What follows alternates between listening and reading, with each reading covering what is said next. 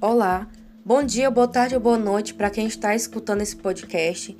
Eu sou a Luana Eduarda, faço parte da equipe que ficou responsável para colocar em debate o capítulo 10 do livro Uma Breve Introdução à Filosofia de Thomas Nagel. Inicialmente, iremos abordar duas linhas de pensamentos trazidos pelo autor no livro. Primeiro, sobre a ideia de Deus ser a finalidade de tudo, algo que dá sentido a tudo e em si é o próprio sentido.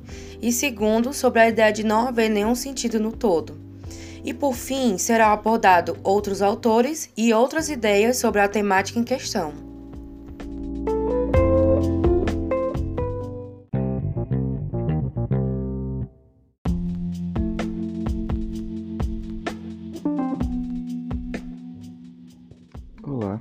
Davi. Bom, essa fala deveria ser da internet Natalie, porém, devido a alguns problemas, ela acabou não podendo gravar o áudio, então eu estou aqui gravando o áudio por ela. E bom, ela ficou com uma perspectiva cristã, perspectiva da transcendência, que pode ser vista como sobrenatural. Bom, nessa visão é preciso salientar que Existe um Criador, existe uma força, existe uma mente que criou todo o universo, criou a vida, criou tudo que existe. E essa, essa força, essa inteligência, esse Deus, ele deixou tudo organizado. Então o universo é limitado, é organizado, tudo tem o seu sentido, tudo tem o seu propósito. E isso inclui ao homem. Então, o sentido da vida humana nada mais seria do que o propósito e o sentido que Deus colocou para o homem, que essa força, que essa inteligência colocou para o homem.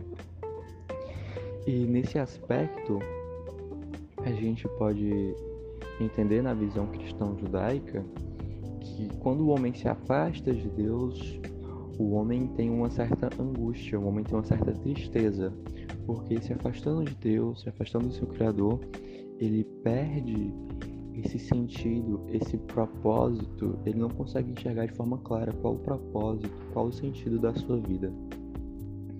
Por isso que Agostinho, nas suas obras, vai falar que essa angústia que muitas vezes sentimos quando nos deparamos com essa pergunta, qual o sentido da vida, ela nos demonstra que nós somos finitos, nós somos homens, nós somos pequenos e que existe algo maior, que existe algo maior que nós, que transcenda nós.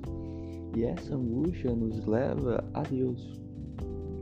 Há também aqui que falar, por exemplo, do pensamento de Pascoal, na, no pensamento da aposta, no pensamento sobre ter Deus, na sua frase clássica, né?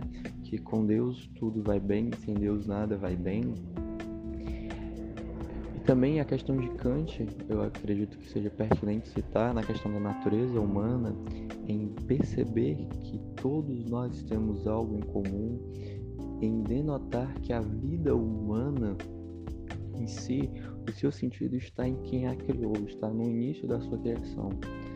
E esse pensamento leva a criação a Deus, por exemplo, um dos argumentos mais citados nessa, nessa corrente de pensamento é como a Terra está em um local exato, nem mais quente, nem mais frio, mas um local exato no espaço, ou como as coisas se organizam de uma forma matemática progressiva, entre tantos outros pensamentos, entre tantos outros exemplos de que parece nos apontar uma mente superior inteligível que pensou toda a vida e todo o universo. Afinal, para terminar um pouco sobre o pensamento judaico-cristão, a Nathalie deixou o versículo de João 3,16, porque Deus amou o mundo de tal maneira. E esse seria o sentido da vida ao fim do pensamento judaico-cristão. Deus nos ama, nós devemos nos amar. Quando vivemos em amor, a vida é feliz, estamos no lugar certo, estamos fazendo parte do universo, parte do desejo de Deus, estamos alcançando a felicidade. Muito obrigado. Muito obrigado por nos ouvido até agora. E aproveite as próximas falas.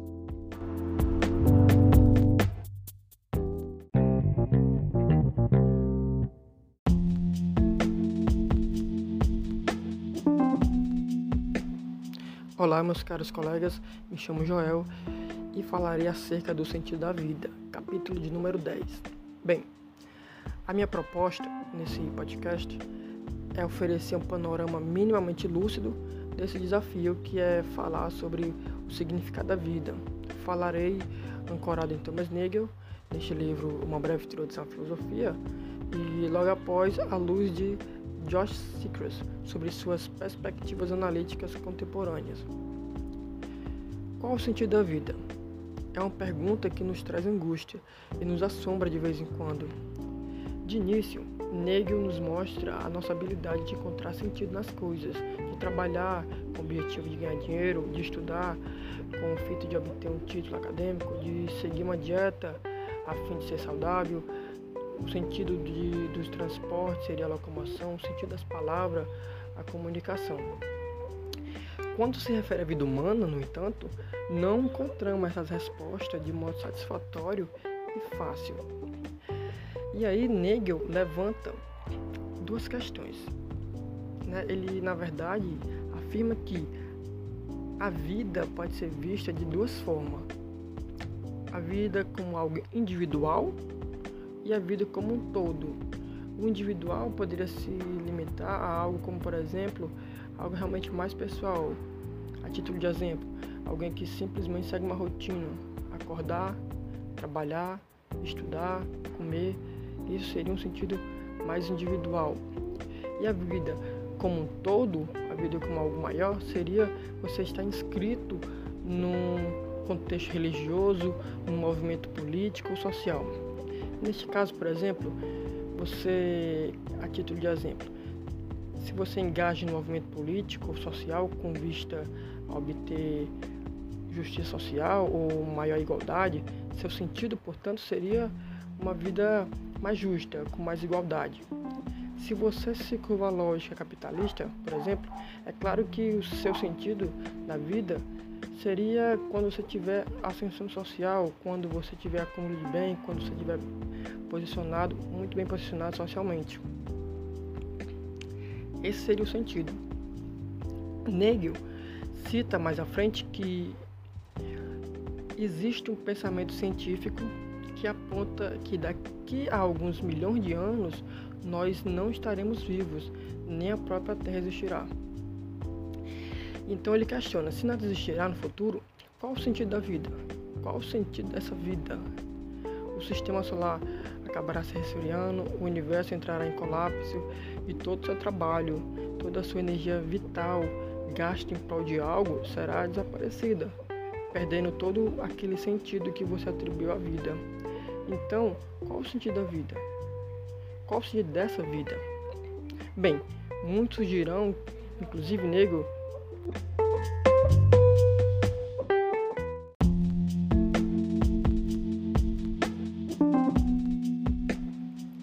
Bem, muitos dirão, assim como negro, que há algo maior que todos nós, universal e transcendente, ou até mesmo político e social, que justificaria o sentido.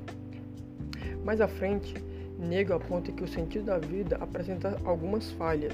Por exemplo, se a vida de alguém tem sentido como parte em algo maior, como se ter acima está inscrito no contexto religioso ou movimento político, por exemplo, ainda assim podemos questionar qual o sentido dessa coisa maior.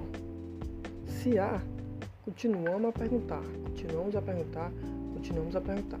Se não, se não há sentido, então a busca de sentido terminou em algo que não tem sentido.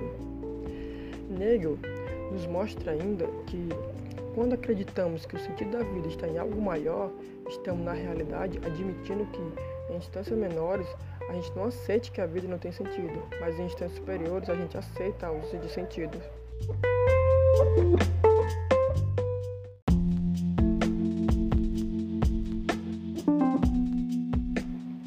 Mas o todo parece mesmo não importar.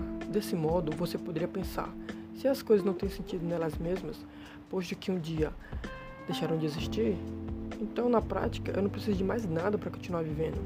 Um pensamento válido, Tomás Negro aprovaria, no entanto, ele alertaria que para que isso fosse de fato real, verdadeiro, você teria que deixar de indagar qual o sentido da vida, pois uma vez que você questionasse sentido da vida perceberia que não existiria algum. Já para o fim do livro, Thomas Nagel revela que para ele a vida é um completo absurdo e que ele ainda oferece uma resposta para aquele que insiste em nos questionar qual o sentido da vida. Ele nos oferece essa resposta. Não há sentido algum. Não faz diferença se eu existisse ou não. Se eu não me importasse com nada. Mas eu existo e eu me importo. E isso é tudo. Ou seja, o sentido parece mesmo estar em nossas próprias vidas. O sentido parece estar naquilo que você atribui à sua própria vida.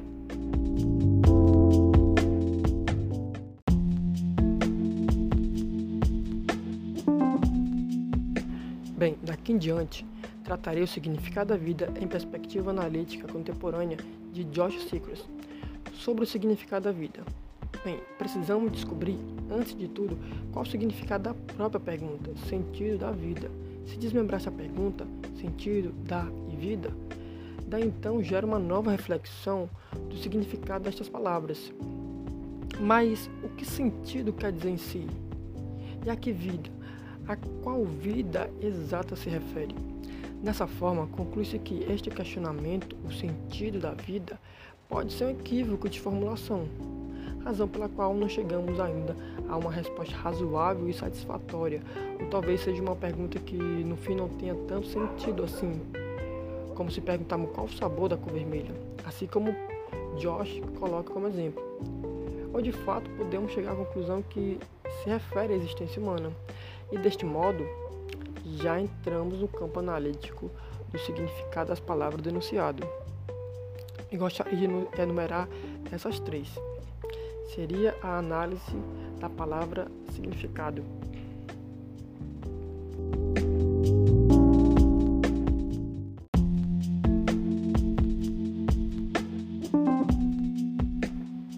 Pois quando temos a palavra sentido, ela pode estar se referindo ao sentido próprio da palavra. Como por exemplo, não faz sentido você jogar dinheiro no lixo. Isso não é inteligente, não é coerente ter essa conduta. E para Josh, que sustenta que o significado da vida precisa cumprir esses três aspectos: clareza, coerência e inteligibilidade. O sentido da vida, portanto, estaria em perceber uma clareza nela, observar em sua vida que houve coerência durante a existência e constatar que a vida teria um significado muito individual. E já o segundo significado da palavra sentido pode, poder, pode ter seria o propósito.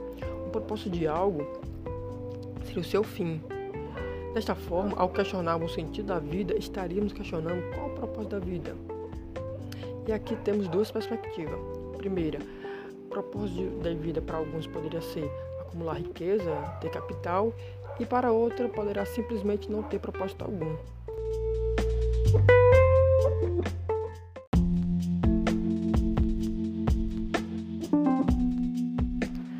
Título de exemplo, temos, para facilitar a compreensão, a seguinte frase: Ah, minha vida perdeu o sentido.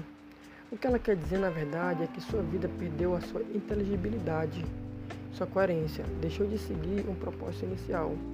E o terceiro significado que a palavra sentido poderia ter nesta pergunta seria a significância.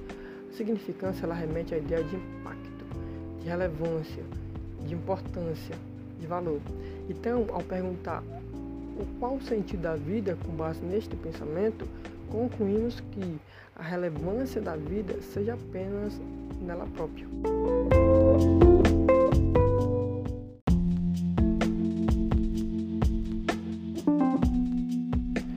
E após temos a palavra vida, né? E é bem bacana como o Josh aponta essa questão da vida, porque quando se questiona qual o sentido da vida, a gente não para para analisar a que vida se refere, né? É a vida humana, a vida a nível biológico, todo e qualquer tipo de manifestação de vida, a vida humanidade, a vida como um todo, a vida no espaço-tempo, né? Então é bem bacana perceber como ele coloca essa questão. E por último, temos o artigo ou, né? E é outro problema delicado na formulação, porque está no fato dele incorporar o artigo definido ou e isso implica que existe apenas um significado da vida, o que viola a inclinação comum de significado.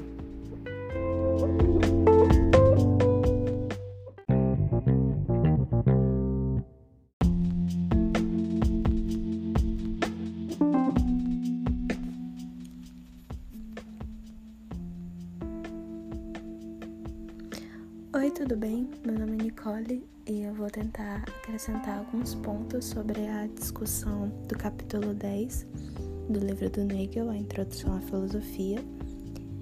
É, qual o sentido da vida? É o tema do capítulo.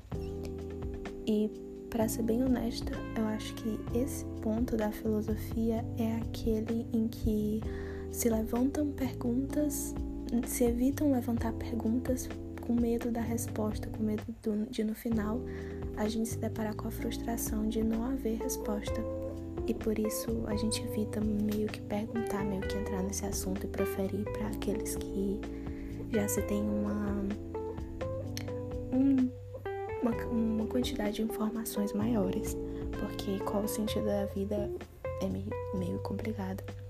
E quando eu li esse capítulo do Nagel, no final eu pensei, ok, ele levantou mais perguntas do que propriamente respondeu, e talvez seja porque não há resposta. Mas como chegar à conclusão de que não há respostas? E por isso a gente tem que passar por alguns pontos importantes, como a felicidade, as lutas políticas, a, a interferência da sociedade nas nossas ações, então, na liberdade, que é um, um assunto bem, bem discutido também. O livre-arbítrio são outros pontos que devem se levar em consideração na busca por uma resposta. Então, eu vou tentar conciliar um pouco e falar um pouco sobre cada uma dessas coisas que eu acho bem complicado conseguir, mas eu vou tentar. Então, vou começar aqui passando pelo, pelo capítulo negro porque ele dá, ele abre espaço para pra gente entrar numa dialética e conseguir conciliar, assim, responder um pouco. Bom, é, uma parte do livro ele fala que eu existo e me importo e isso é tudo, como um, uma resposta final, entre aspas, porque ele já passou ali pelo, pela religião e acrescentando algumas informações. A a religião é usada como um instrumento para a gente responder, para a gente achar o nosso significado no mundo. Mas quando a gente pensa que a religião nada mais é do que uma própria criação humana que nós criamos, este livro sagrado que se chama Bíblia, em todas as religiões, tudo foi criado pelo homem, são histórias que são passadas de geração em geração e que são levadas como uma doutrina, como um dogma e por isso elas não servem de resposta, porque é assim, pronto. A religião nos serve, pelo menos a religião católica cristã, né, monoteísta, nos serve para nos dizer uma direção, pronto. Ah, você existe porque você segue um propósito maior. Só que essa resposta, quando a gente escuta, vem logo um, mas que propósito é esse? A vida após a morte e o que tem após a morte, já que eu não sei por que exatamente eu deveria acreditar que isso é verdade. E talvez tenha ficado um pouco confuso, acredito que ficou confuso, mas regravar isso cinco vezes é difícil. Então, em resumo, o ponto que eu queria colocar é que a religião é uma invenção humana são histórias criadas pelo homem para satisfazer uma pergunta também criada pelo homem. E não necessariamente nos responde, pelo menos para aquelas pessoas que, após ouvirem essa explicação, fazem uma nova pergunta, que é como assim? Por quê? Não tô entendendo. Que é aquelas pessoas que não aceitam muito que isso é e pronto. Então elas se consideram fora dessa religiosidade e elas têm que buscar outra resposta ou só evitar a pergunta, como eu já mencionei no começo do áudio. Entretanto, não só a religião, como outras coisas presentes nas outras instituições presentes na nossa sociedade também são invenções humanas para que cumprem o mesmo papel da religião, nos responder perguntas e nos fornecer aquela resposta que a gente pode finalmente dormir em paz e saber que é aquilo ali pronto. Como objetivos pessoais, ah, eu existo para enriquecer, para dar patrimônio à minha família, para conquistar alguma coisa, tudo são respostas para uma existência que no fundo é vazia. Desculpa o spoiler do final do podcast.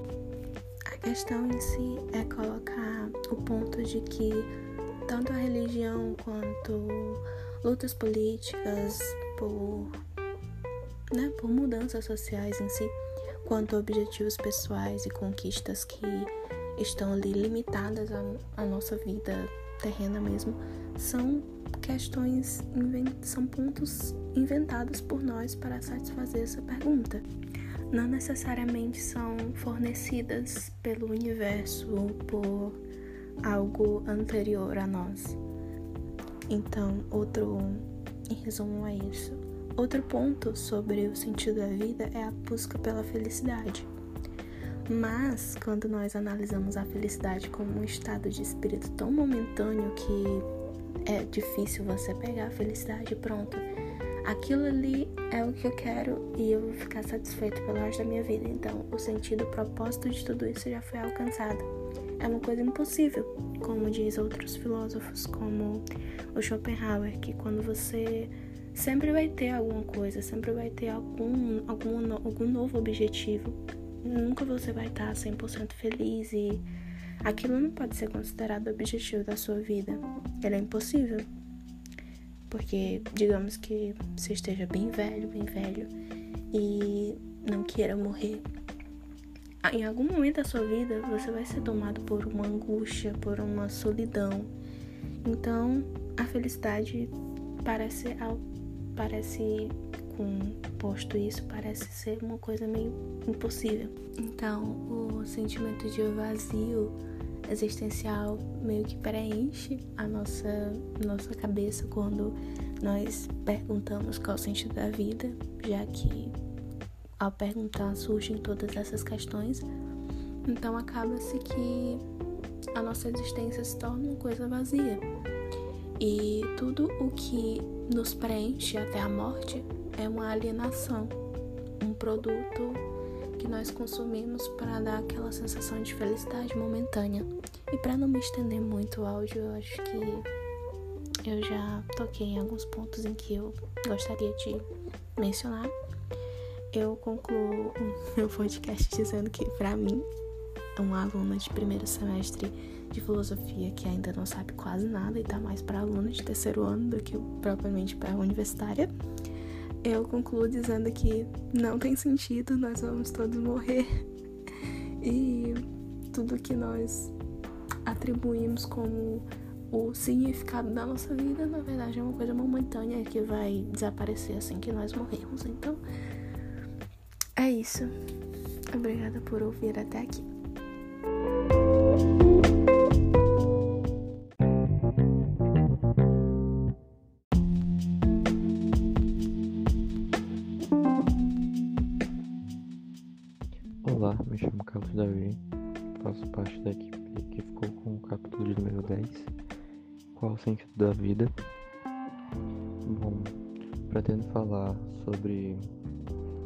Existencialismo em Sartre e também falar um pouco sobre o existencialismo cristão. Bom, a começo a reflexão começa pelo livro do Thomas Nagel e dois pontos que eu gostaria de levantar que o autor levanta no capítulo número 10 é o sentido das coisas versus o sentido da vida. Na introdução do capítulo de número 10, o autor trabalha bem isso de como ações como trabalhar, praticar um esporte, e outras coisas mais simples na vida, como a tesoura, entre outras ações, têm um sentido e um significado em si próprio, e porém a vida humana parece não seguir essa mesma lógica. Quando nos perguntamos sobre qual seria o sentido da vida, parecemos chegar em uma resposta vaga, em uma resposta em que não haveria sentido. O segundo ponto a colocar que o livro nos traz e é importante para essa reflexão seria a forma como olhamos a vida. A vida em um contexto cósmico e universal e a vida em um contexto individual e único.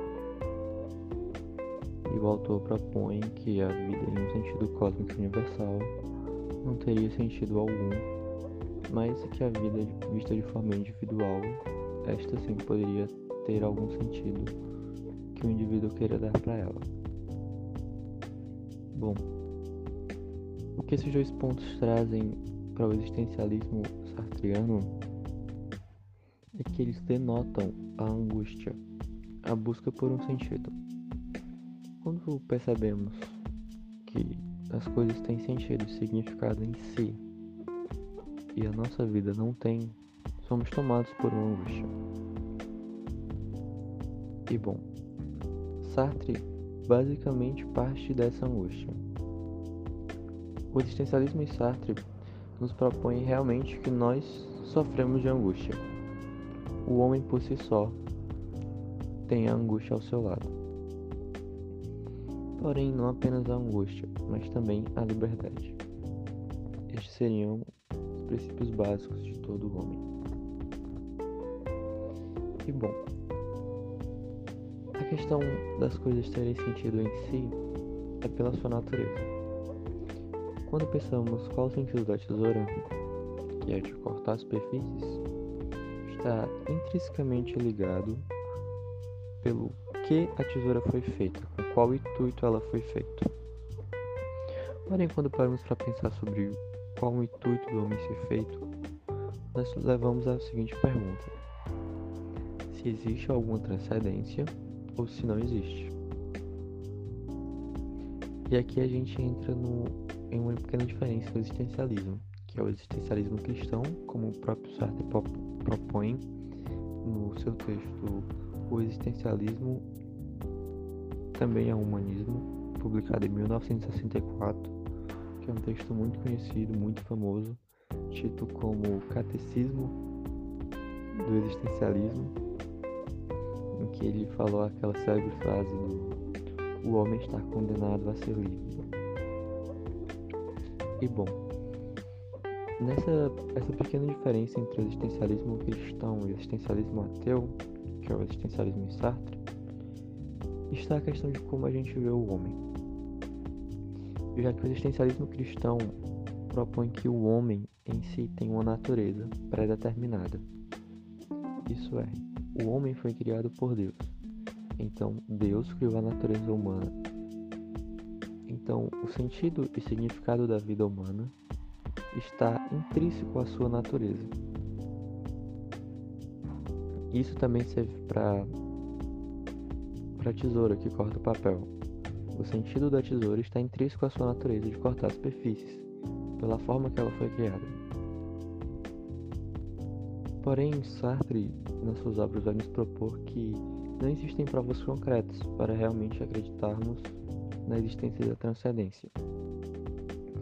Ademais, também é preciso salutar que Sartre acreditava no materialismo histórico, principalmente nas teorias marxistas, ele inclusive se, se filiou a, ao Partido Comunista, porém ele também saiu desse partido por questões políticas e por ser um pacifista e defensor da liberdade irrestrita.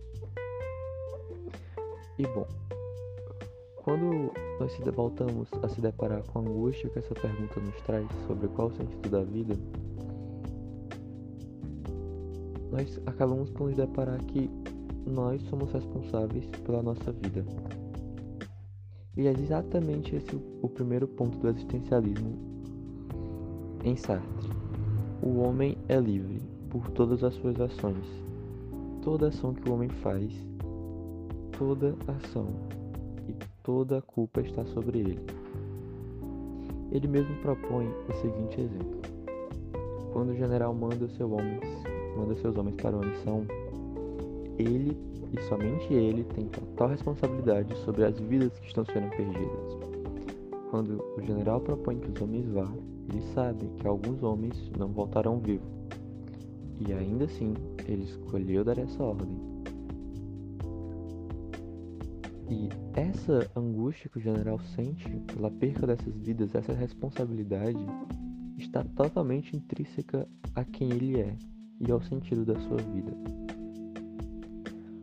Aos convenções sociais que ele decidiu seguir, aos valores sociais e morais que ele conseguiu sentir.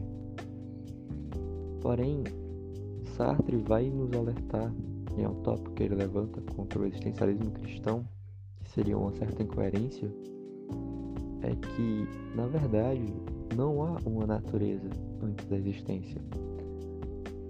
Não há uma essência antes da existência. Na verdade, é o contrário. A existência precede a essência. Por isso, ele vai nos dizer: o homem cria-se a si mesmo. E por isso o homem é é estritamente, irrestritamente livre. O homem está a se criar em cada uma das suas ações. E por o homem estar a se criar, por o homem estar a criar a sua natureza, o próprio homem está a criar o sentido da vida para si. Então a vida cósmica, em um sentido cósmico, em um sentido maior, como a gente pensa no sentido da vida da humanidade como um todo, ou toda e qualquer vida biológica que existe no nosso planeta Terra ou fora dele, caso haja, ela não terá um sentido quanto ao todo, pois cada homem estará fazendo a sua vida, criando-se a si mesmo, criando seu próprio sentido. Não há de imaginar que haja um Deus ou uma transcendência que tenha criado esse sentido, e sim que há vários sentidos individuais. E aqui tem uma grande diferença entre o existencialismo e o niilismo. Muitas pessoas acusaram o existencialismo de ser uma teoria que propõe angústia, que propõe a paralisação proponha o desespero. E muitos até veem o existencialismo de certa forma como uma visão pessimista. Porém, na verdade, o existencialismo tem uma visão otimista das coisas. O existencialismo, ao negar que haja um sentido cósmico e universal para a vida, ele também nos propõe que façamos, que tomamos consciência de quem somos de quem estamos a ser, de quem estamos se criando a ser, da essência que estamos fazendo e de qual sentido e significado que estamos dando para a nossa vida. Há muito que se parecer entre o existencialismo e o niilismo passivo. O niilismo passivo não nos propõe isso. Schopenhauer, que é considerado um niilista passivo, ele na verdade nos propõe que a vida é um tédio, é um fado e que estamos aqui para esperar que a vida acabe, que a vida oscila entre desejos e vitórias ou fracassos, mas sempre estamos desejando e a vida não passaria disso. Enquanto Sartre vai nos propor que a vida ela tem um significado além disso, além de apenas conquistas pois a gente cria significados para ela.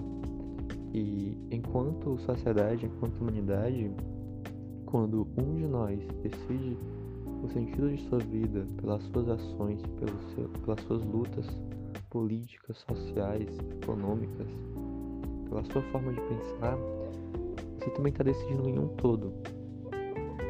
Isto é, o exemplo que Sartre nos dá quando um trabalhador cristão decide se aliar a um partido cristão e não a um partido comunista, ele está dizendo para ele e para todos os outros que estão ao seu redor qual o sentido da sua vida, a essência que ele quer para a humanidade em seguir. Ele está se aliando a uma ideia de vida e de humanidade que ele pensa será correta, que ele julga será correta. Então, estamos criando ao todo. Então, o existencialismo nos convida a ter ações e não apenas ficar na ideia Schopenhauer de parado, de apenas assistir a vida, já que ela não tem sentido algum. O existencialismo também nos propõe uma questão muito interessante na ética e na moral, porque já que ele nega a existência de um Deus transcendente, ele também nega qualquer lei moral que esse Deus transcendente tenha, ele nos propõe e nos demonstra que essa responsabilidade é inteiramente humana. Algo que algumas outras teorias acabam por não fazer isso.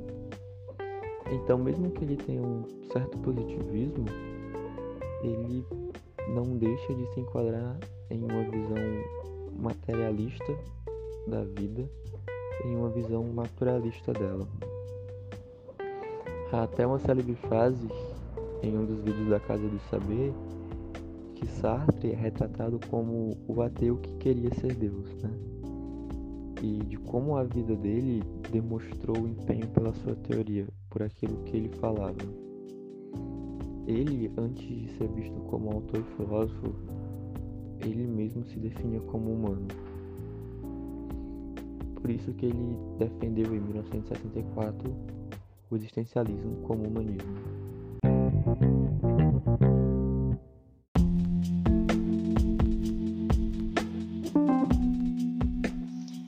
Meu nome é Maria Vitória e eu vou falar sobre um dos propósitos de vida, ou no caso, a falta de um propósito de vida, que é o que o niilismo vai abordar. A palavra niilismo ela deriva do latim nihil, que significa nada. O filósofo russo Alexander Hisse ele vai explicar que a filosofia nihilista ela não transforma as coisas em nada, mas ela apenas desvela que existe um nada.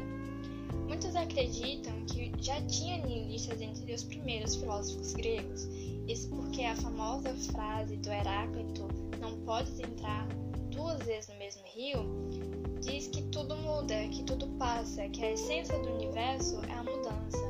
Então, se tudo passa e nada permanece, para Heráclito, no fundo está sendo dito que tudo vem do nada e cairá para o nada. E Gorgias, conhecido como unilista, ele defendia que a verdade não pode ser conhecida porque tudo o que sabemos são palavras e não são elas mesmas. Né?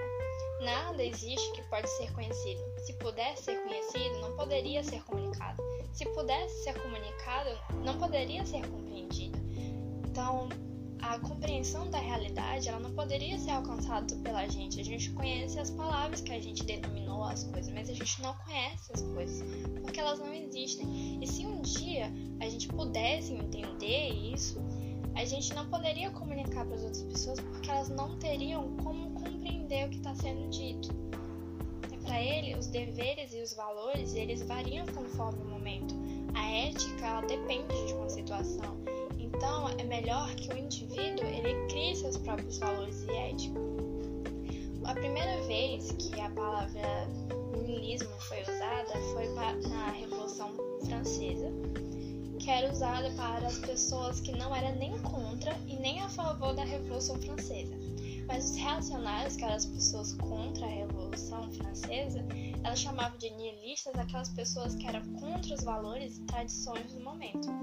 O termo niilismo também ele ficou conhecido nas rebeliões russas, quando um romance chamado Pais e Filhos, do Ivan Turkaev, abordava os nihilistas e esse termo ficou bastante conhecido entre aqueles que queriam mudar a ordem estabelecida, eles eram contra aquilo. Mas nenhuma dessas vezes que o niilismo ela foi usada tinha um aspecto filosófico. A primeira vez que ela foi usada pela filosofia com aspecto filosófico foi quando Jacob ele vai retrucar Kant. Né? Kant dizia que tudo que se pode conhecer é aquilo que a mente é capaz de conhecer. Então, é, Jacob ele tinha um entendimento sobre essa, essa ideia de Kant, mesmo que não tenha sido proposital, que ele criava um caminho para uma subjetividade exagerada. Ele entendia que essa fala de Kant ele trazia uma oportunidade, digamos assim, para as pessoas se desvincularem de valores e conceitos criados. E Jacob era muito religioso, né? Ele acreditava num propósito de vida. Então ele entendia essa fala de Kant com os outros olhos que não necessariamente fosse o que Kant queria dizer. Mas a primeira vez mesmo que isso foi aprofundado, o termo niilismo, toda a sua filosofia, foi com Nietzsche. Né? Para ele, existiam dois aspectos do niilismo, que era negativa, que a sociedade ela tinha se tornado decadente decorrente da racionalidade científica que tratava a lógica e a racionalidade das coisas de um jeito tão exagerado que isso tirou e reprimiu aspectos humanos, os instintos. Então a gente não tinha mais a criatividade, a gente não tinha desejo, a gente subjugou a vida, a gente botou a vida em outro aspecto menor, inferior à lógica. Isso trouxe uma decadência para nós humanos. E com ele também o cristianismo, né? Que ele também tem essa mesma questão de reprimir nossos desejos, nossos instintos, a nossa felicidade, criando uma espécie de inferno ilusório pra gente que transforma todos os nossos desejos e seguranças num lugar ruim, ele reprime, ele, ele impõe. E isso tirou essa essência nossa. E a parte positiva é que quando a gente se desvincula né, dessas da, da racionalidade científica e do cristianismo, a gente se torna uma espécie de além-homem, um super-homem, que é um estado superior, que abandona todos os conceitos de humanismo, moral e cultura que prendeu o homem. Ele sai dessa, dessa questão e cresce, ele pode criar valores e éticas que não são absolutas, entende? se a gente pudesse tratar o niilismo em etapas, trazer isso, tem o niilismo passivo, que é uma reação contra todos os valores, o niilismo ativo, que é uma destruição desses valores estabelecidos, o niilismo externo é o extremo, que é assume a não necessidade de um Deus ou de uma verdade absoluta para vivermos, e o niilismo completo, que é a afirmação da vida e daquilo que Nietzsche chama de vontade de potência. Né? Potência. É, para trazer isso mais próximo da gente, é, Rick Morty ele a, a, aproxima bastante o niilismo da gente, porque o Rick ele tem pouco interesse em relações humanas ele vê essa ausência de sentido na vida, ele é indiferente à sociedade, ele tem características nihilistas, assim como Morty tem, que é uma das frases famosas que ele diz para sua irmã é: ninguém existe de propósito, ninguém pertence a nenhum lugar, todos vamos morrer. Ele trata forte essa questão nihilista pra gente.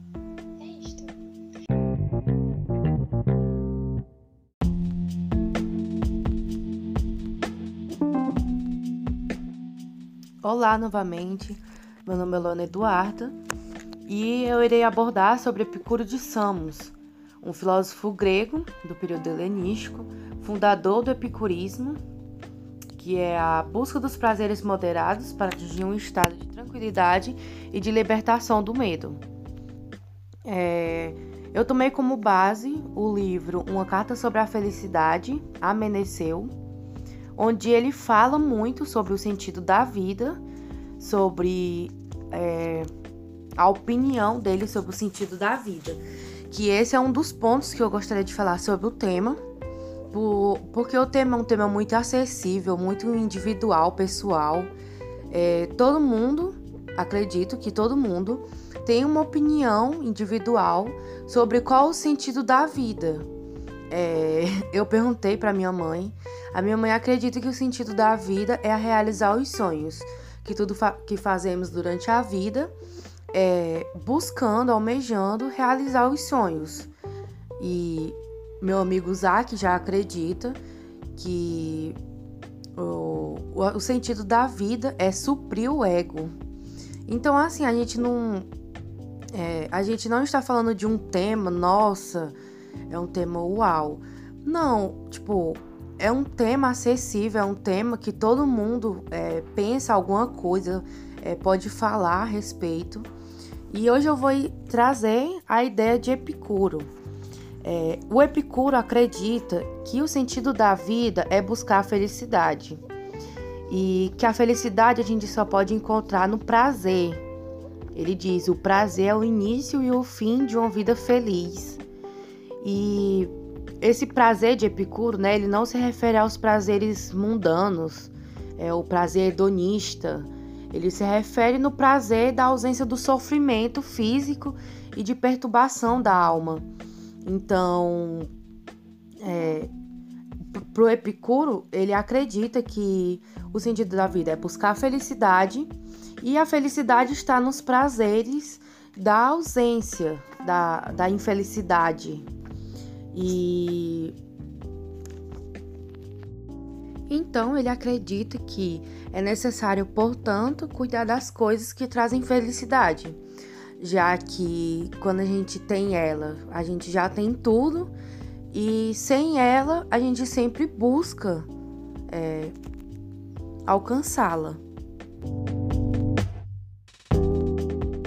E no livro ele ainda fala sobre o sentido que a gente dá à morte, sobre a morte para alguns é, ser a escapatória, é, ser o refúgio. E ele acredita que a morte não é nada, que a morte é a privação dos sentidos. Se não há sentidos, não há o bem ou o mal, então a morte não é nada. A gente não pode usá-la como um refúgio como fuga para o descanso da vida. E fazendo um resumo sobre o sentido da vida para Epicuro é isso. É, o sentido da vida é a felicidade no prazer.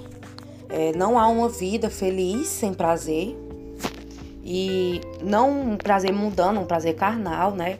Um prazer onde há ausência de inquietação, de infelicidade, de sofrimento físico.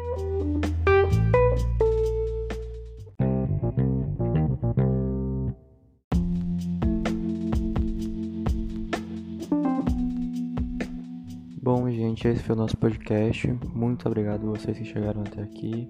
Qualquer dúvida, podem perguntar aos integrantes da equipe. Espero que tenha ajudado um pouco a refletir, levar a reflexão ao pensamento sobre qual o sentido da vida essa é uma questão filosófica muito importante e a resposta para essa pergunta se retrata em muitos outros aspectos da nossa vida. Espero que tenha sido produtivo. Recomendo que você escute depois pausadamente, fazendo pausas entre cada uma fala, entre uma fala e outra, tomando nota. E que você esteja bem, que você tenha um bom dia, uma boa noite, se cuide e estamos ansiosos por nos reencontrar pessoalmente. Muito obrigado pela atenção é isso.